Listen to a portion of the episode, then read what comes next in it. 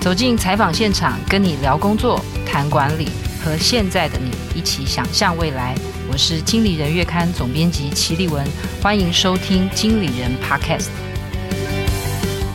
各位朋友好，我是经理人的总编辑齐丽文，欢迎来到经理人的企业人才策略讲堂的系列节目。这是我们在二零二三年的一个全新的特别企划。那企划的缘起就如同企业人才策略讲堂的这个标题所示哦，我们想跟读者朋友或是听众朋友一同来探讨企业最根本也是最重要的人才的议题哦。那为了避免我把我身边的嘉宾晾得太久，我先我们介绍我身边的嘉宾。他是 PwC 资诚联合会计师事务所永续发展服务公司的董事长李怡桦。我们先请怡桦跟大家打个招呼。丽文好，各位朋友大家好，我是 PwC 台湾资诚联合会计师事务所的李宜樺会计师，那目前也是资诚永续发展服务公司的李宜樺董事长，很开心今天有这个机会跟丽文以及各位朋友来聊聊这个相关的人才的议题。对，其实。宜樺董事长讲话的声音非常 soft spoken，我相信待会他会把这个看起来也许有一点比较冷硬的议题，但是用一种非常温柔、深入浅出的方式，大家可以跟着他一起学习哦。那我相信人才之于各行各业的重要性，其实不太需要我再赘述了。那甚至从我加入经理人月刊开始，大概二零零五年起，我常常就常常读到一些书或是文章，就在讲 talent war，或者是人才是。公司最重要的资产等等哦，那其实换个角度想，就是说，既然企业无时无刻都在抢人，对不对？你我这样回推，就一二十年都在抢人，都在争夺好人才。那我们在谈论一个好像很常态性的话题，到底是什么意义哦？有什么新鲜感？那所以我想说，今天一话的到来，其实我觉得也某种程度上提供了我们部分的解答。因为人才战 （talent war） 的迫切性为什么会更胜于以往？我想听众朋友我们也可以一起去探索这个题目，就是说，除了人口变少、劳动力短缺之外，我自己的观察，我大概把它分成。两个面向，一个就是人变了，一个是环境变了。那人变了，我想就是说，我们对于人的工作需求，比方说什么是我喜欢做的事，我喜欢在什么样的公司工作，我喜欢什么样的工作形态，所以远距办公、混合办公、斜杠、大离职潮、安静离职等等哦，就说人对于工作的多样性要求越来越多。那另外一个就是环境变化太快，那我自己习惯用一个是一个叫 Pesto 的架构来理解哦。那可能有 P 就是政治，对，E 可能是经济，S 是社会，T 是科技。L 是 legal，那 E 就是 environment。我大概试着用这样子的，就是说，因为企业处在这样的环境里面，其实它变化太快了，变化太快，那我们就一直要找新的人才或是多元的人才来适应这些变动哦。所以我想今天一化的到来，就刚好完完全全可以来某种程度上部分的解释，为什么现在我们会需要 ESG 的人才，因为我刚才念到的 PESTLE。这几个面向全部都涵盖在 ESG 的范围里面哦，所以今天我们就可以跟着宜樺一起来学习哦，就是说企业如何因应这个 ESG，我觉得它已经不是浪潮了，它就是个必修课了。对对，就是这个必修课，我们如何储备自己的绿色人才，然后我们又如何该做到相关人才的选用预留？那它跟传统人才的选用预留又有什么不一样哦？那第一题想说，我们先。认识一下宜化，因为我自己是有 Google 他，台大会计系，然后到美国乔治华盛顿大学念了硕士，然后在资城待了。十年、二十年、三十年，今年是我的第二十八年。是，那我想说，呃，其实宜樺是一个会计专业、财会专业的背景。那他现在在负责永续服务的推动。我想，我想，我这是很基本、很原始的好奇，就是那你自己又是怎么转型成一个永续人才？然后再来就是说，以资诚的企业的角度，他们就是说，原本其实是财务会计专业的一个。顾问公司，那我们又是大概从什么时候开始观察到这个社会其实不但是走向这个 ESG 的需求，然后又怎么样可以把它变成一个服务，然后提供给企业？那我们先请来听听宜樺的个人的故事。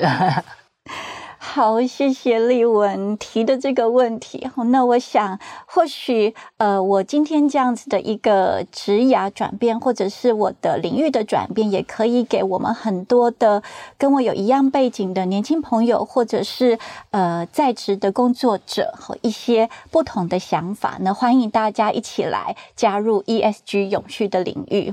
那如同刚才丽文介绍的，我自己本身原来是会计背景的，那我加入资诚联合会计师事务所的时候，本身是 auditor，就是审计员。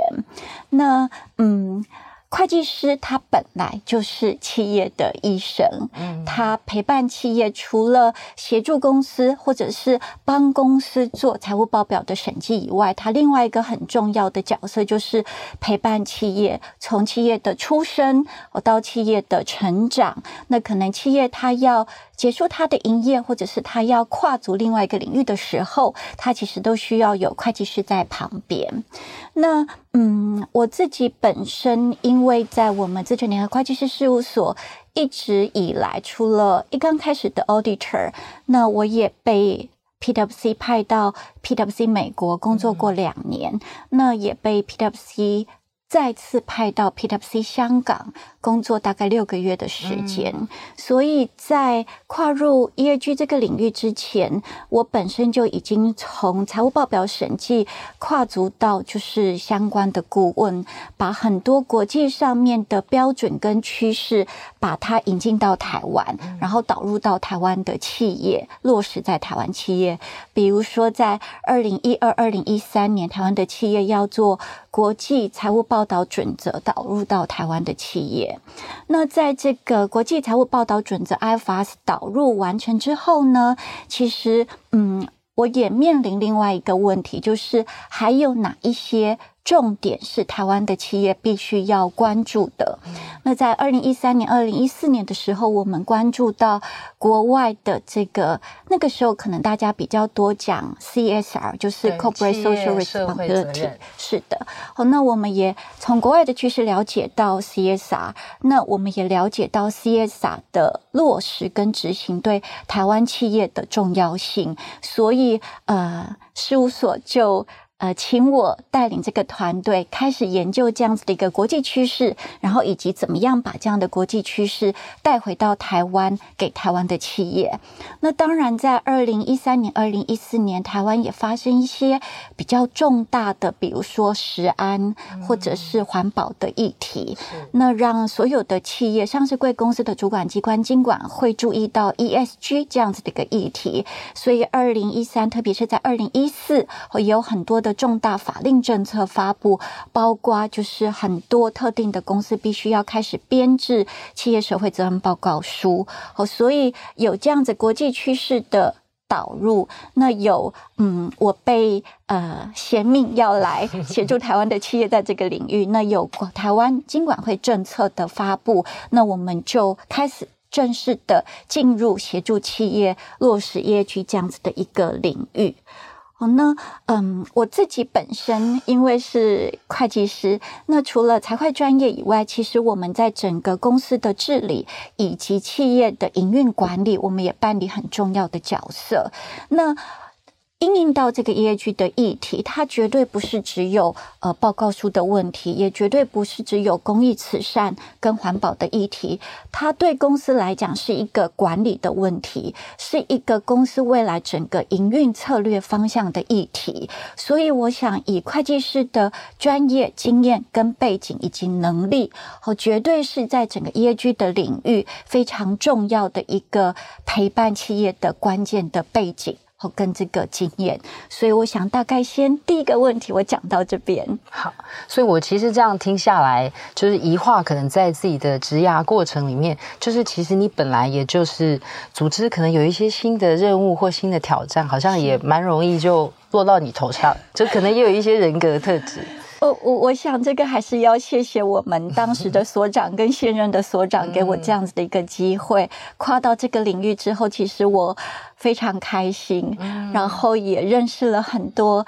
新的我们永续领域的好朋友，那也在。当时就已经在永续领域的很多先进学习到非常多，比如说台湾永续能源研究基金会的简尤行简大使，哦、还有很多其他业界的呃教授或者是从业人员，他们都是我的老师。嗯，所以我可能也就是说间接在带一个，就是说要。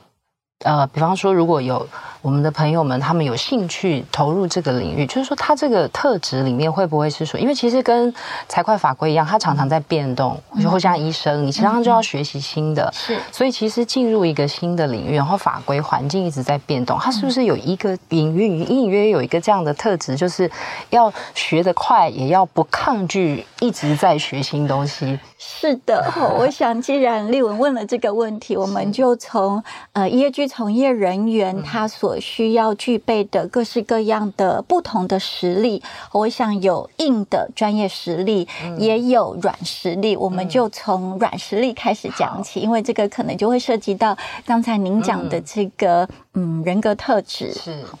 我想在这个软实力的面向，我自己比较嗯。觉得有三个重点很重要，一个就是嗯信仰跟同理心，嗯、我们要有信仰，信仰听起来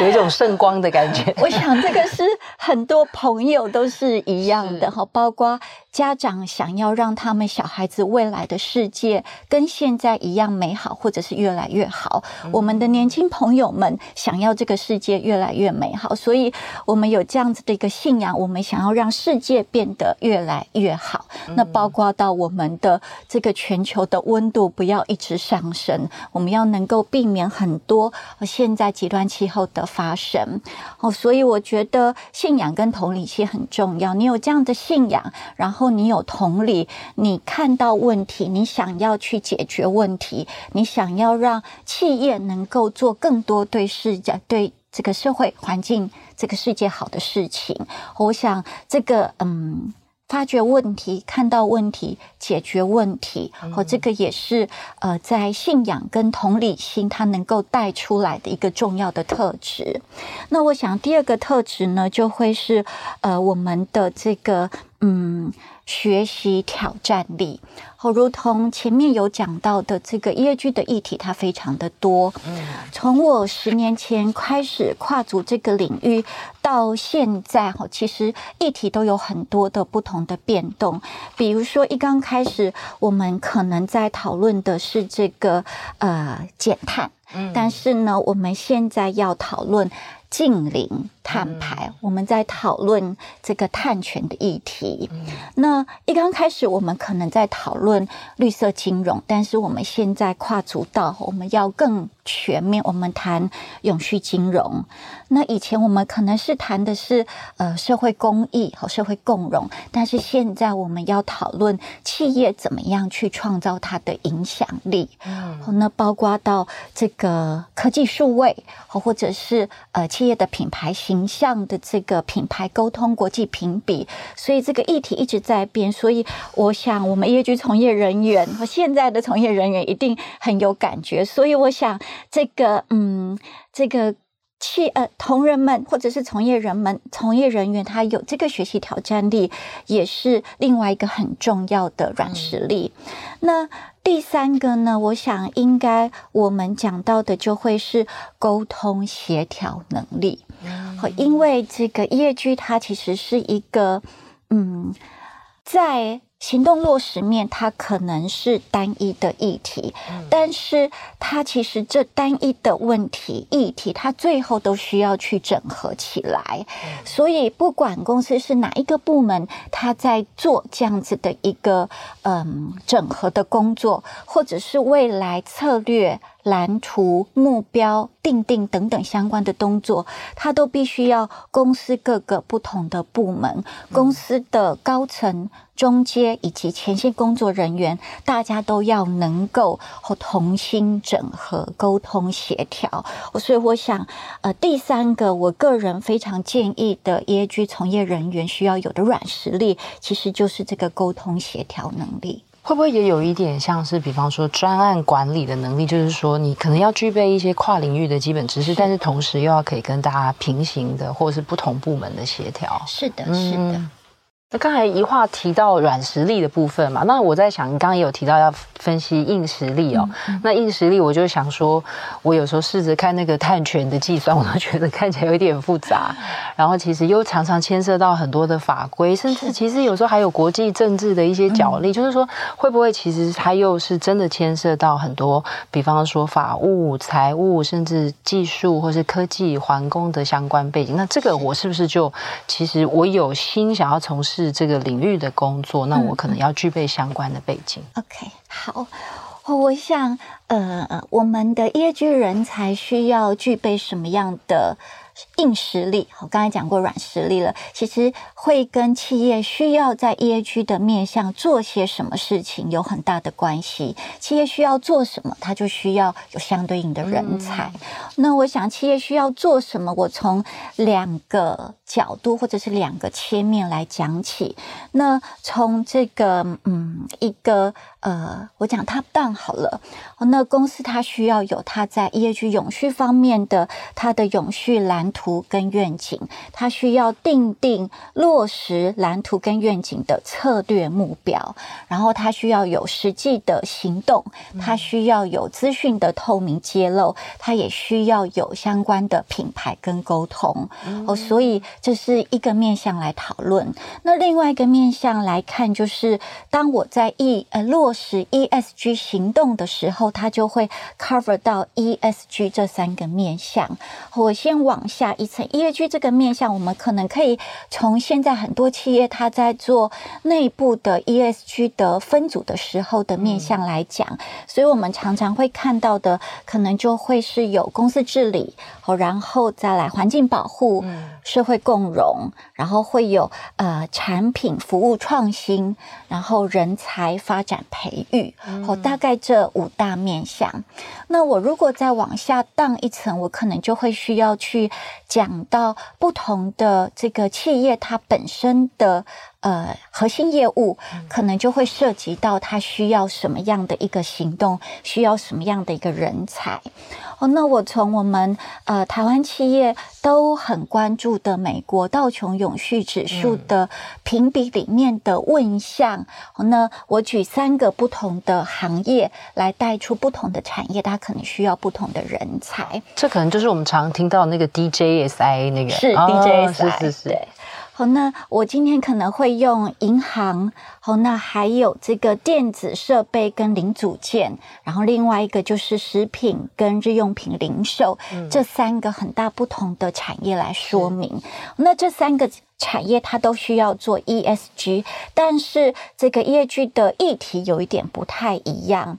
比如说，我们在这个 G 的面向有一个创新管理 （Innovation Management）。那在 ESG 的题组，在 DJSI 的题组里面，不是说其他的产业不重要，但是它特别 highlight 这个重点在我们的电子设备跟零组件的产业。和、嗯、这个 Innovation Management，他们可能需要做很多的创新的产品的研发。那这样子，除了这个公司的策略企划部门，他会。需要公司的研发人员，然后需要公司的法务人员，因为创新研发做出来之后，它可能需要有一些 legal 的这个单位的，不管是智慧财产权等等的这个配合。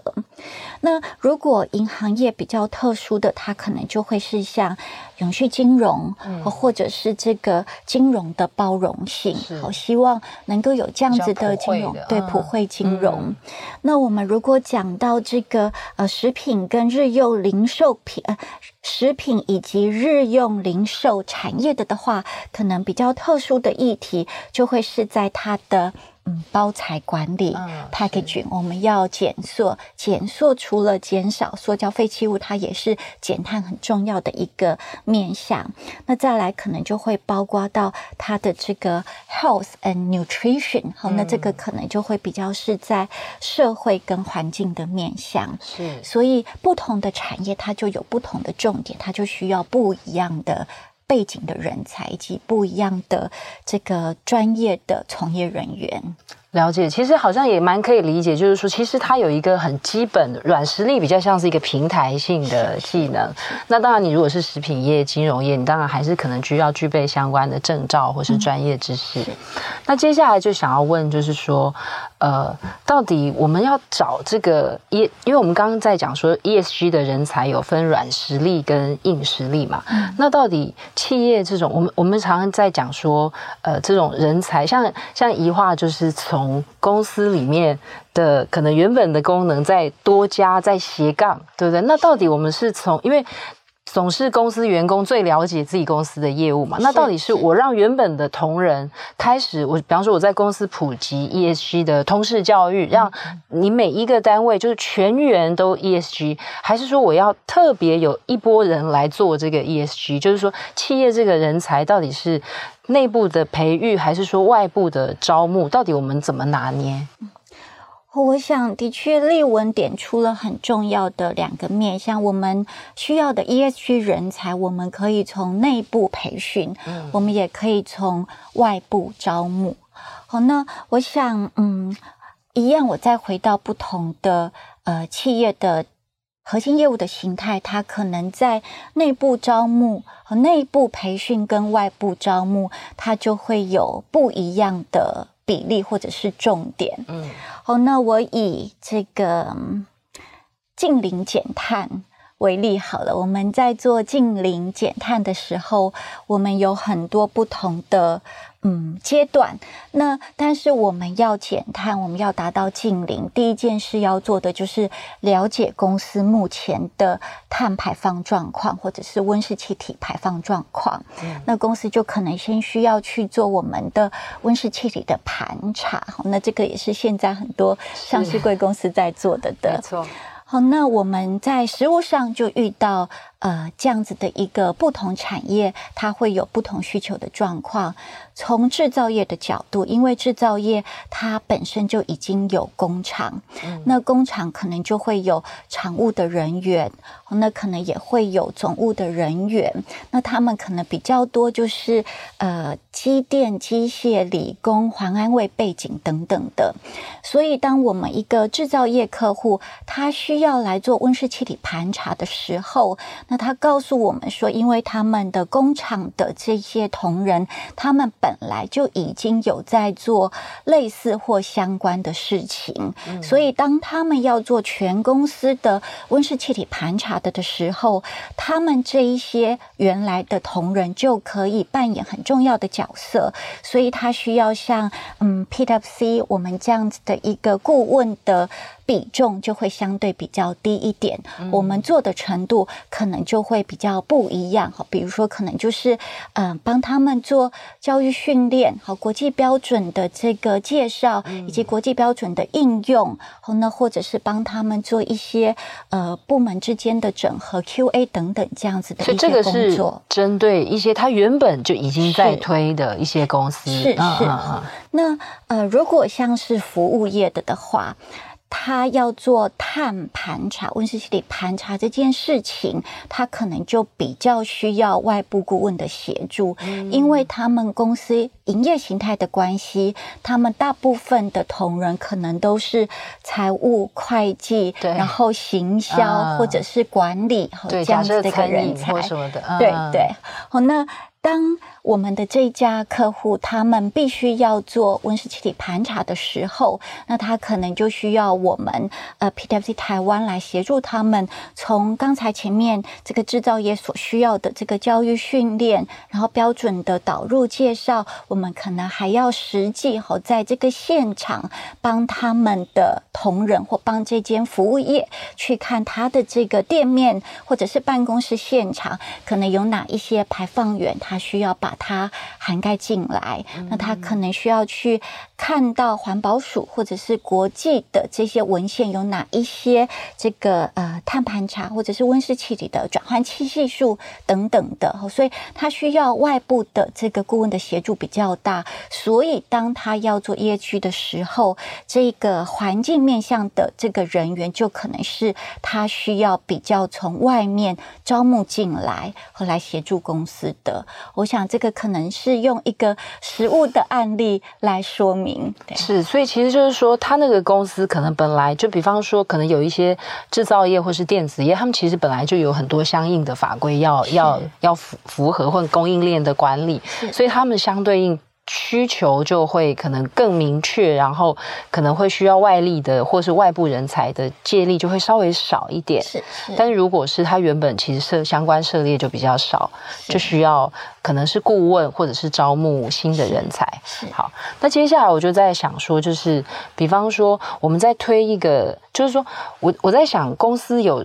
比方到底我们是。推一个 ESG 的案子嘛？因为其实假设我是供应链管理，我要符合全全球的法规，其实好像不是一个从天而降的一个案子，而是让你的日常的业务能够符合。ESG 的相关法规，而不是我好像生出一个新的东西，是是，但是又好像公司有一批一群人可能在做 ESG 的相关工作，那我怎么跟这个组织的日常每一个 function，它会不会有一种像是你很像一个外来生物，然后突然要跟我说你这里不行，你这里要这样，这里要那样，就说它这个要怎么运作？嗯，好，我 想丽文的这个问题呀、啊，我也需要从不同的面向来回答。嗯、那我想第一个要先说明的，要稍微延续上一题。哈，上一题我举的例子是，呃。减碳跟净零排放是，那但是 EHG 不是只有减碳跟净零排放，嗯，哦，如同我们前面讲到的，我们还需要考虑公司治理，然后我们需要考虑这个产品的研发创新，然后还有人才的培育跟发展。嗯，我们这里讲的其实不是只有 EAG 的人才培育发展，公司需要各式各样的人才。对，好，所以人才培育发展也是很重要的一块。好，那所以因为公司它需要不同的人才，所以公司原来每一个单位、每一个部门的人才，他都可以对公司的 EAG 做出贡献。嗯，好，比如说我以呃财会背景的人才 为例子，因为我自己本身是财会背景，我从这边先讲起。我们这个嗯。公司在做好，我们先稍微回到我们的呃净零跟减碳好了。嗯、我们公司要呃温室气体盘查完，我要定定我的减碳目标。我可能每一年我要减三趴、四趴、五趴，然后我开始就要去找我的这个减碳的行动方案。嗯，可是不同的减碳的行动方案，它需要不同的。财务经费，嗯，好，那我减碳之后带给我的节省能源耗用的省电的这个省的电费。然后我省电之后，我也降低我的碳排，那我也会减少我未来的碳费、碳税的支出。是，那像这一些，它就需要把所有的财务的因子纳进来考量。嗯。所以，当我公司在决定我的减碳方案的时候，我必须要有财会人员的专业进来。陪公司一起来做整个不同减碳方案的评估，然后以及决策。我想这是一个例子，财会人员可以贡献的。那我再举另外一个例子，嗯，我们企业要成长，除了自己企业本身的呃 organic 的成长以外，很多企业它还是透过。呃，跨足另外一个领域，或者是上下游整合，他会去做企业并购。那这个企业并购在公司里面，它可能是公司的这个策略企划，或者是公司的财会单位哦，他们会来负责，或者是参与公司的企业并购的计划。那一样，我们再把这个企业并购跟减碳环境议题，或者是人权议题做连结。我们在做企业并购的时候，以前可能只会关注这个并购标的它的财务状况，它的这个嗯法规，或者是其他的呃税务的状况。我们以前会做的就是 financial DD，、嗯、然后 tax DD，legal DD。嗯、那现在我们要在做我们的人权的 DD，要在做他们的碳的 DD。嗯、因为如果我去买这一家企业进来，我没有先评估这一家被并购公司或潜在被并购公司，它的整个工厂的。碳排放状况如何？它自己本身产品的碳足迹、碳含量高还是低？那未来可能就会对我造成很大的影响。为什么呢？我把它买进来之后，发现我要缴很高的碳费，或者是它的这个产品的碳含量很高，我可能要去缴我的碳关税。哦，所以这个在并购的时候，它也一样要考虑这一些。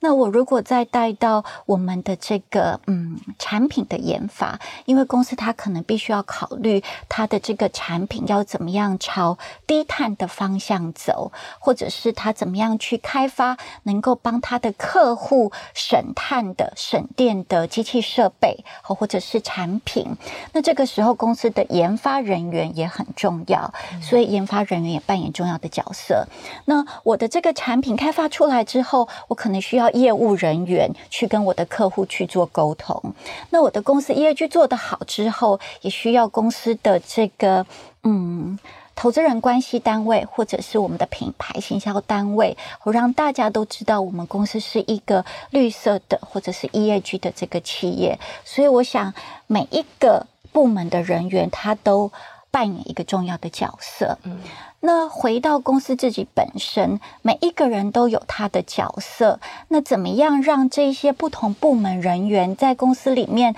发挥最大的重效？它其实需要公司有一个 top down 的制度。嗯、那我常常在外面分享的时候会提到说，公司在落实 ESG 的时候有四大步骤或者是四大重点，就是公司的这个治理，然后聚焦在重要的议题，然后我们要落实。然后我们要对外沟通，那第一步骤或者是最重要的，要先做的就是治理。嗯、那我们讲的这个治理，它其实不是只有。嗯，董事长跟对啊，我都想说，以前对公司治理都觉得就是董事会，嗯，然后就其他的，我觉得大家对公司治理其实相对是陌生的，是是，嗯，对。但是我们现在在讲这个公司治理，或者是我应该要讲永续治理，嗯，它涵盖更多的面向，是会包括到公司的这个董事长、总经理或者是董事会对 ESG 的支持。那这个支持绝对不是只是嗯。在公司的内部会议里面说 ESG 很重要，大家要落实 ESG 而已。好，那我们高层必须要站出来做什么呢？他要来让公司全体同仁都知道说，我们公司很重视 ESG，然后我要投入资源，我必须要让这个不同的公司各个单位在整个 ESG ESG 的这个工作扮演上面，他要去有这个清楚的。然后有去沟通他们的责任的划分，嗯、然后除了有责任的这个分工以外，还必须要有合理的奖酬制度。好，一个如同刚才丽文讲的，E A G 它不是。一个专案或者是一件事，它是关系到公司整个未来的永续成长，所以它必须要，如同我们前面讲的，它要有公司的蓝图愿景，它要有策略，然后它有行动方案，所以这个高层它就必须要有这个定定清楚的我们的各个不同单位的。责任的分工跟讲求的制度，这个制度很重要。我一直都认为，我们在讲 ESG，我们要让世界更美好。但是 ESG 它不是只是温度让世界更美好而已。ESG 要能够落实，它需要制度，哦，所以要温度也要有制度。所以高阶 Top Down 它要这个来领导。让公司有这样子的一个制度建立起来，有制度才能够落实，才能够跨部门整合，产生综效，那公司也才能够真的落实业绩跟达成永续发展。所以我大概整理，因为其实我看了很多，就是说，呃，谈企业变革或是转型，都说 CEO 或是高层的支持非常重要。刚刚宜樺也点出了一个，就是说，绝对不是只是说很重要很重要。其实我觉得大家对这件事情的重要性真的是不用再强调了。嗯、所以我觉得刚刚一话讲的很好，就是说从温度要变成制度。那我刚刚听到一个比较特别的词汇，虽然它在组织里面一点都不特别，就是。我要定奖励制度，就为就是说，我做 ESG，不管它是法，不管它是外力的规范，或者是我内部，可能我有信仰，我有同理心，我相信环境变动，然后这个对世世代代都有很大的影响，不管是这个内部或外部的驱力，那我就把我的事情做好。公司定这个奖励制度，主要是说，比方说，哦，我要在二零几零年完成什么，或什么时候我们是近零碳排等等，就是说这个。这个驱动力还是很重要，是不是？哈，我我想这个的确驱动力 是很重要的。嗯那嗯，像丽文讲的，我们有信仰，我们有同理心，嗯，我们可能不需要。管理或者是督促，我们自己就会努力把事情做好。嗯、但是，我想大部分的企业的同仁，他们还是需要被肯定的。嗯，我想这个，嗯，有被激励，那有被 motivate，大家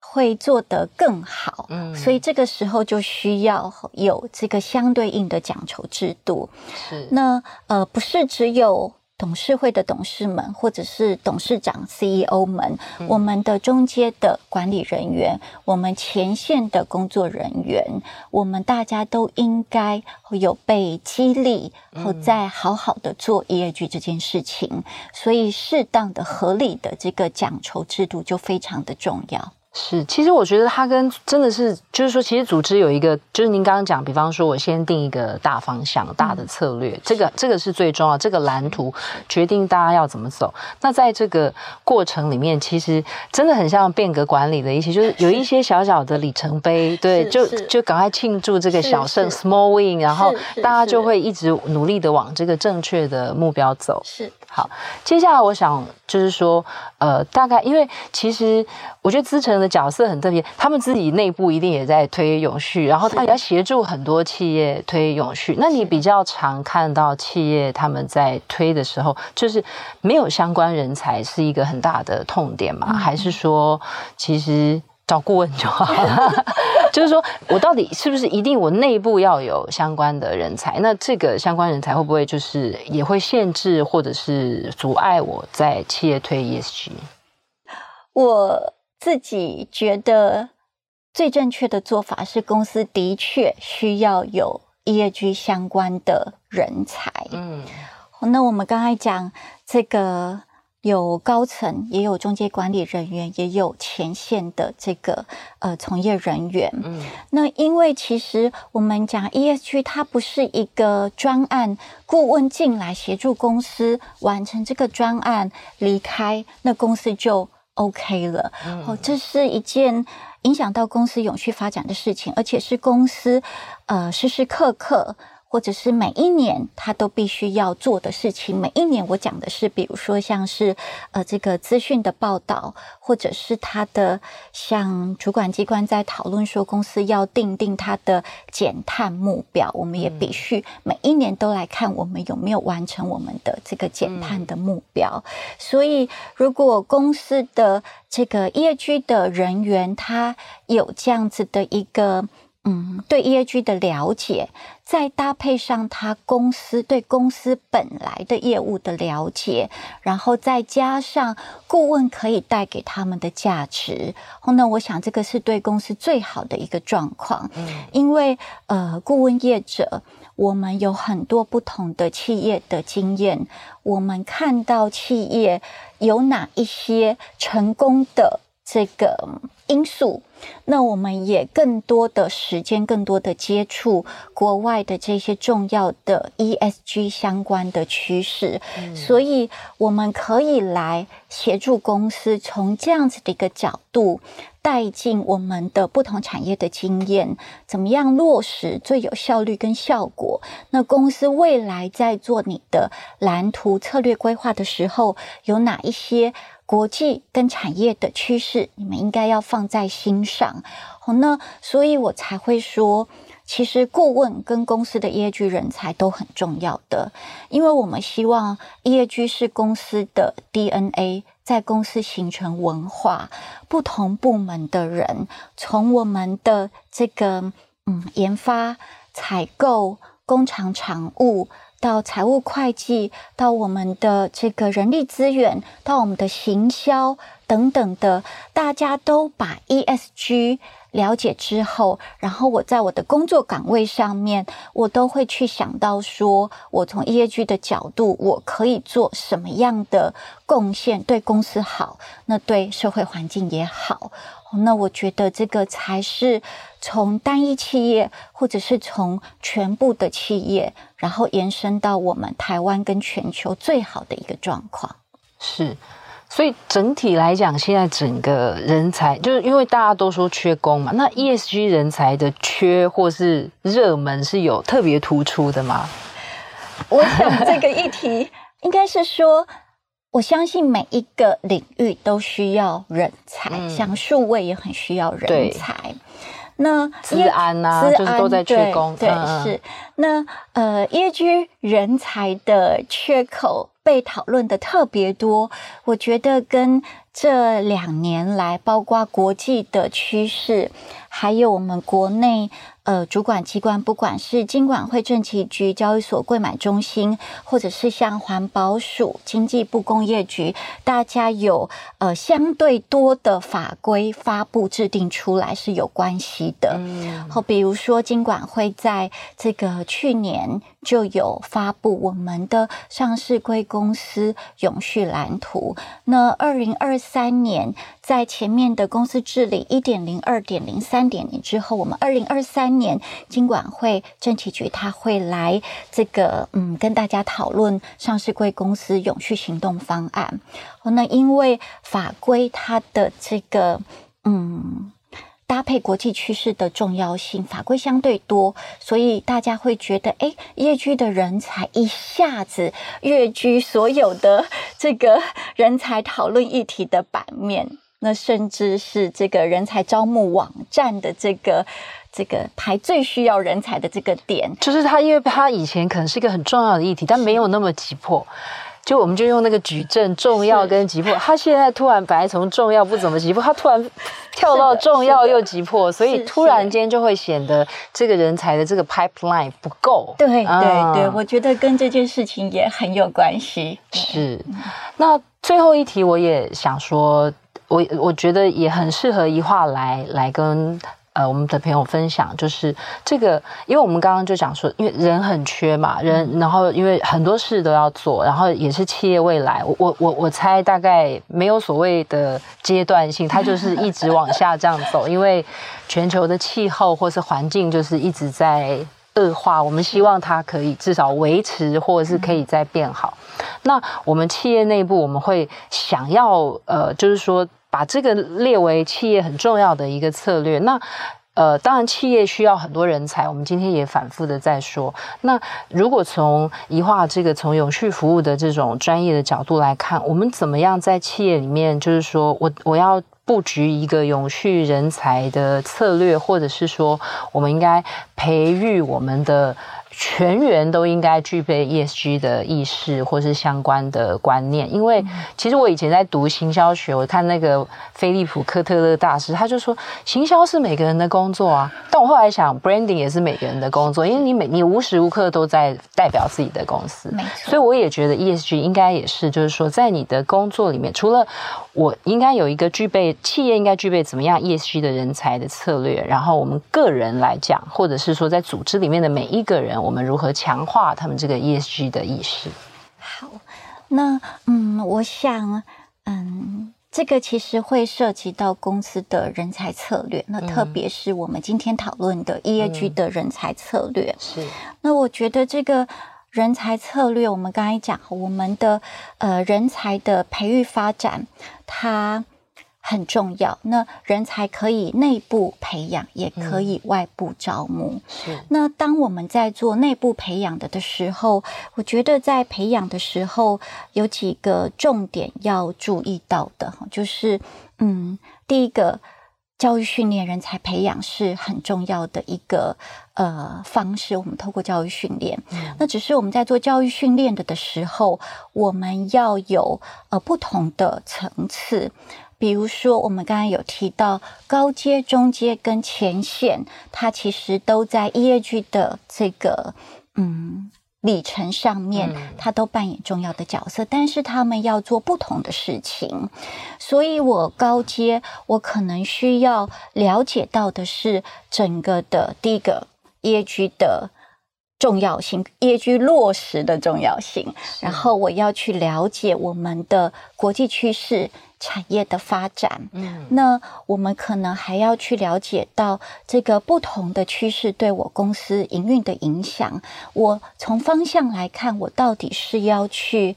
呃，我们再回到现在很夯的减碳议题。我减碳的这个议题，我是要从我的产品创新研发开始，让我的产品是一个低碳产品，或者是我要从另外一个角度，我从我的嗯范畴二，我公司自己本身的这个能源使用这个角度，那我可能需要很多的再生能源。那我这个再生能源，我是要去投资，或者是我要跨足再生能源。产生绿电的这个领域，那像这种策略方向，它需要高阶，好，他从了解全面的趋势，那他最了解过自己的公司，他去了解之后来定这样子的愿景蓝图跟策略。那我们的中阶的管理人员，他除了需要了解我们前面讲到的这一些事情之外，那他需要了解如何去定定我们落实方案的管理制度，或者。是我们的奖酬制度，好，比如说刚才讲的高阶，他要授权给中阶来定这样子的一个奖酬制度，那中阶就要去把它定出来。那我们的前线人员在不同的岗位，哦，他就要去呃有不同的这个教育训练。他可能在常务人员，他要去了解现在有哪一些实际减碳的 solution。好，那我的这个呃研发人员，他可能要去了解哪一些新的技术、新的科技，和他可以运用在他的产品研发里面。嗯，那我的供应链管理人员，他要了解我在供应链管理不是以前的这个嗯品质、交期跟价格，他也要去管理 EAG 的这个呃。供应链他们有没有落实他们的 ESG？所以供应链管理的人员也需要，所以。第一线的这个前线的同仁，他们就需要像这样子的更多的这个硬实力，和来协助他们做行动方案的落实。所以我们在做这样子的一个内部人才培养的时候，要有高阶、中阶跟前线人员这样子的不同的设计。那在软实力的部分，我想前面我们已经有提到很多了，和这个也是需要关注去培养。的，那我想要再加再强调一下，我们有这样子的教育训练之后，那公司的同仁也都清楚他们的角色之后，我再回到制度讲酬制度的重要性，嗯、大家都知道大家该做什么，大家也很愿意做，那需要有一个制度来更进一步的。motivate 我们的不同层级的员工，嗯、然后让落实这件事情能够更进一步成真。